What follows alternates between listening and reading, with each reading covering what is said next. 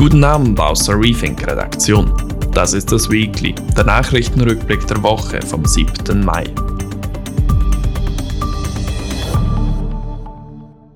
Heute schauen wir auf die aktuelle Lage in der Ukraine und die vergangene Sondersession in Bundesbern.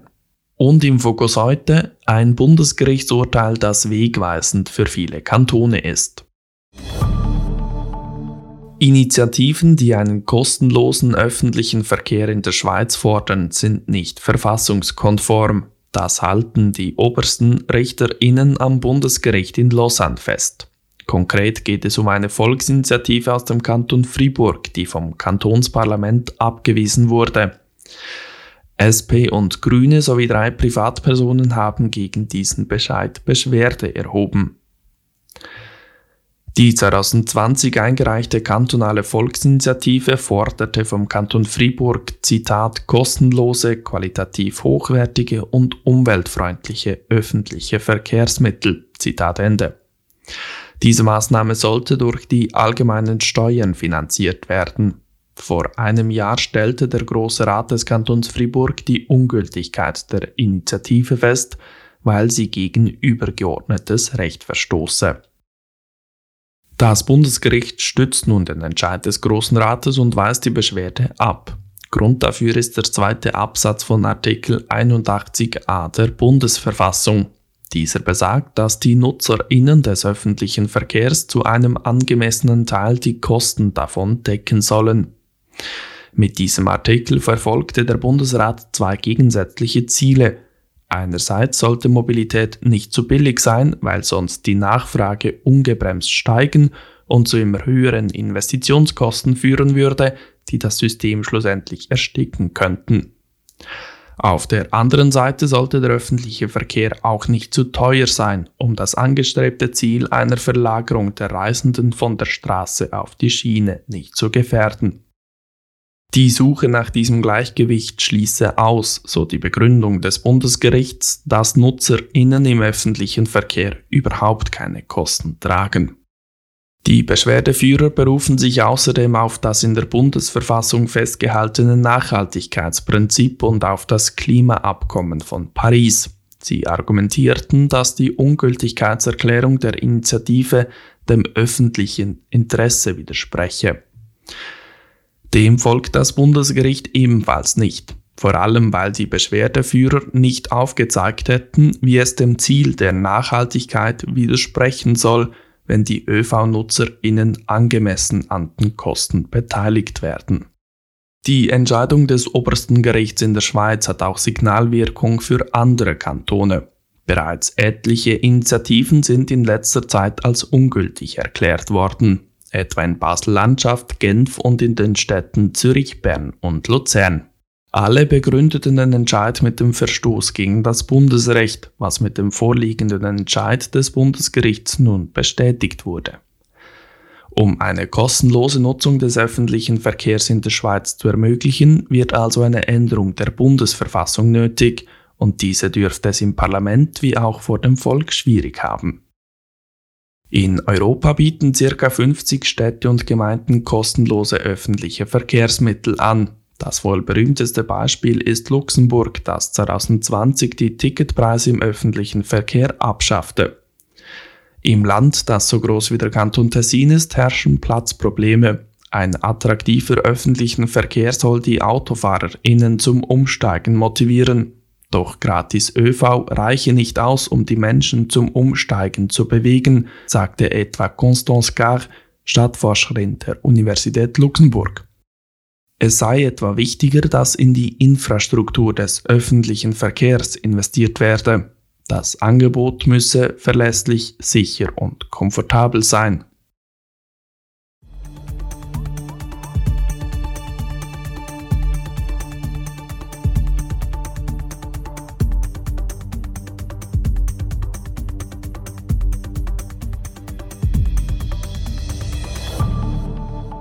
In der Region rund um Europas größten Atomkraftwerk in Saporischia intensivieren sich die Kämpfe. In der Stadt Nikopol nahe dem Atomkraftwerk schlugen nach Angaben ukrainischer Behörde vom Sonntag 30 russische Granaten ein.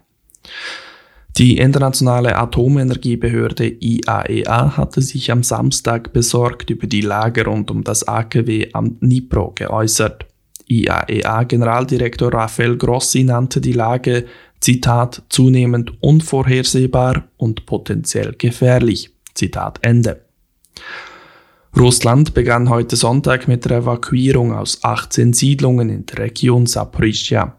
Die Evakuierung hat die von Russland eingesetzte Verwaltung des annektierten Gebietes im Süden der Ukraine angesichts der erwarteten ukrainischen Gegenoffensive angeordnet. Am Mittwoch meldete Russland einen nächtlichen Angriff auf Putins Resident im Kreml. Es seien zwei Drohnen abgefangen worden. Ein Sprecher des ukrainischen Präsidenten Zelensky erklärte, man habe keine Informationen über eine derartige Aktion. Zelensky selbst warf am Rande seines Besuchs in Finnland Russland vor, sich die Anschuldigungen ausgedacht zu haben. Die Ukraine würde weder Putin noch Moskau angreifen, sondern auf dem eigenen Territorium kämpfen und die ukrainischen Städte und Dörfer verteidigen, so Zelensky in Helsinki. ExpertInnen vom in Washington ansässigen Institut für Kriegsstudien hingegen sehen Indizien, dass der angebliche Angriff von Russland selbst inszeniert wurde. Der EU-Außenbeauftragte Josep Borrell befürchtet, Russland könnte den Zwischenfall als Vorwand für weitere Attacken gegen die Ukraine nutzen. Am Freitag hatte der Chef der Wagner-Söldner, Jewgeni Prigozhin, angekündigt, seine Truppen aus der Ostukraine abzuziehen. Ihnen würde es an Munition fehlen und daran sei die Regierung in Moskau schuld. Als Ersatz sollten Truppen aus der russischen Teilrepublik Tschetschenien in der hart umkämpften Stadt Bachmut stationiert werden. Am Sonntag teilte Wagner-Chef Prigozhin mit, dass ihm die notwendigen Waffen und Munition für eine Fortsetzung des Kampfes in Bachmut versprochen wurden. Ob er seine Truppen nach dem Versprechen des Kremls immer noch abziehen wird, ist unklar. Auch wegen des Angriffskriegs gegen die Ukraine droht Russland der größte Mangel an Arbeitskräften seit Jahrzehnten. Das teilte das britische Verteidigungsministerium in London mit und zitierte auch Angaben der russischen Zentralbank. Allein 2022 hätten bis zu 1,3 Millionen Menschen das Land verlassen, darunter viele junge und gut ausgebildete Menschen aus hochwertigen Branchen wie der IT-Branche. Mobilmachung, eine historisch hohe Auswanderung sowie eine alternde und sinkende Bevölkerung würden das Angebot an Arbeitskräften begrenzen, heißt es weiter. Und die Parlamentsdienste in Bundesbern teilten am Freitag mit, dass Volodymyr Zelensky während der Sommersession im Juni zu National- und Ständerat sprechen wird. Er wird virtuell zugeschaltet und sich so direkt ans Parlament wenden können. Das genaue Datum ist noch unklar. Bereits zum zweiten Mal in diesem Jahr trafen sich National- und Ständerat zu einer Sondersession. Nach der letzten Sondersitzung zur Übernahme der Credit Suisse ging es diese Woche darum, die hohe Geschäftslast abzubauen. Besonders der Nationalrat hatte einige Beschlüsse zu verabschieden. Am Donnerstag stimmte der Nationalrat dem Milliardenkredit für die Räumung des früheren Munitionslager Mitholz zu. Das Lager muss aufgrund hoher Risiken und noch im Berg verbliebenem Sprengstoff geräumt werden. Die Sicherheitspolitische Kommission hatte das Geschäft Anfang Jahr zunächst für weitere Abklärungen sistiert und damit Verunsicherung ausgelöst. Wir berichteten im Weekly in der Kalenderwoche 10 darüber. Der Bundesrat beantragte einen Kredit in der Höhe von 2,59 Milliarden Franken für die Arbeiten, einschließlich Sicherheitsmarschen wegen Unsicherheiten. Die Mehrheit des Nationalrates stellt sich hinter die Vorlage. Mit 180 zu 5 Stimmen bei 8 Enthaltungen stimmte die Große Kammer dem Bundesbeschluss zu. Ein Teil der SVP wollte das Geschäft dennoch an den Bundesrat zurückweisen, mit dem Auftrag, eine neue Lagebeurteilung vorzunehmen. Verteidigungsministerin Viola Amherd gab zu bedenken, dass zusätzliche Abklärungen in Form von weiteren Sondiergrabungen bereits in Gang sind. Geht es nach dem Nationalrat, sollen Arbeitgeber, die gegen den verfassungsmäßigen Grundsatz der Lohngleichheit verstoßen, künftig bestraft werden können. Die Mehrheit der Großen Kammer folgte dem Nationalrat Lorenz Hess von der Mitte Kanton Bern, der den Vorstoß eingereicht hatte. Hess fasste die Situation bei den Löhnen mit den Worten der Zorn der Frauen und das Schweigen der Männer zusammen. Es müsse nun Schluss sein mit Lippenbekenntnissen. Wer für gleiche Arbeit nicht den gleichen Lohn bezahle, soll dafür belangt werden.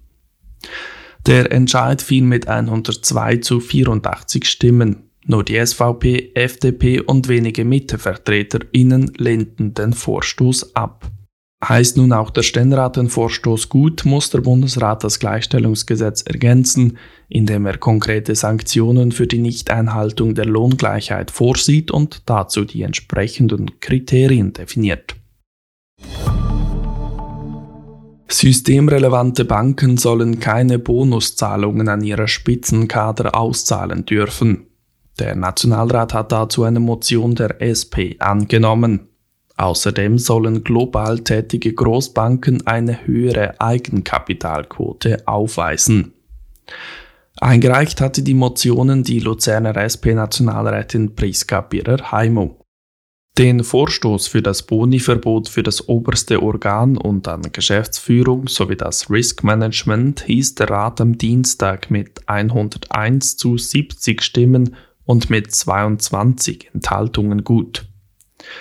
Die Motion, die für global tätige Großbanken höhere Eigenkapitalquoten verlangt, unterstützte die Große Kammer mit 92 zu 82 Stimmen bei 18 Enthaltungen. Birer Heimo hatte die Motionen im Juni 2021 eingereicht, über eineinhalb Jahre vor der erzwungenen Fusion der Credit Suisse mit Rubias und der Diskussion über die Notkredite von 109 Milliarden Franken. Die beiden Motionen gehen nun an den Ständerat. Die Versorgung der Bevölkerung mit Blut soll auf gesetzlichem Weg abgesichert werden. Der Nationalrat hat deshalb das Heilmittelgesetz angepasst. Verankert werden soll auch, dass beim Spenden niemand diskriminiert wird. Die Vorlage wurde am Mittwoch mit 181 zu 0 Stimmen angenommen. Mit der Revision soll nun das Prinzip der Unentgeltlichkeit der Blutspende im Gesetz verankert werden. Die Finanzierung des Blutspendewesens soll eine private Aufgabe bleiben und durch den kostendeckenden Verkauf der Blutprodukte erfolgen. Ergänzend verankert die Große Kammer im Heilmittelgesetz, dass beim Blutspenden niemand diskriminiert werden darf. Künftig soll bei den Ausschlusskriterien von Blutspenden jede Form von Diskriminierung, zum Beispiel aufgrund der sexuellen Orientierung, verboten werden. Die Kriterien, um jemanden vom Spenden auszuschließen, sollen auf dem individuellen Risikoverhalten und der Wissenschaft basieren. Aktuell sind Männer nur zur Blutspende zugelassen, wenn sie in den letzten zwölf Monaten keinen Sex mit Männern hatten.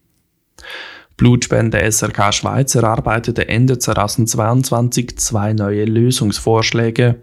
Einer sieht die vollständige Gleichstellung gegenüber heterosexuellen Personen vor. Das zweite Szenario sieht eine Rückweisung von Männern vor, wenn sie innerhalb der letzten vier Monate gleichgeschlechtlichen Sexualkontakt hatten. Ob es zu einer Lockerung der Richtlinien kommt, entscheidet die Heilmittelbehörde Swissmedic. Auch dieses Geschäft geht nun in den Ständerat. Noch 2017 hat sich dieser gegen eine Lockerung bei schwulen Blutspendern ausgesprochen.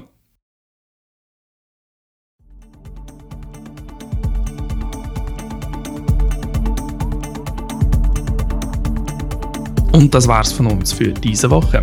Das war das Weekly in der Kalenderwoche 18 mit Redaktionsschluss um 18.45 Uhr. Verantwortlich und am Mikrofon war Oli Wingeier. Vielen Dank für dein Vertrauen und dass du auch heute mit dabei warst.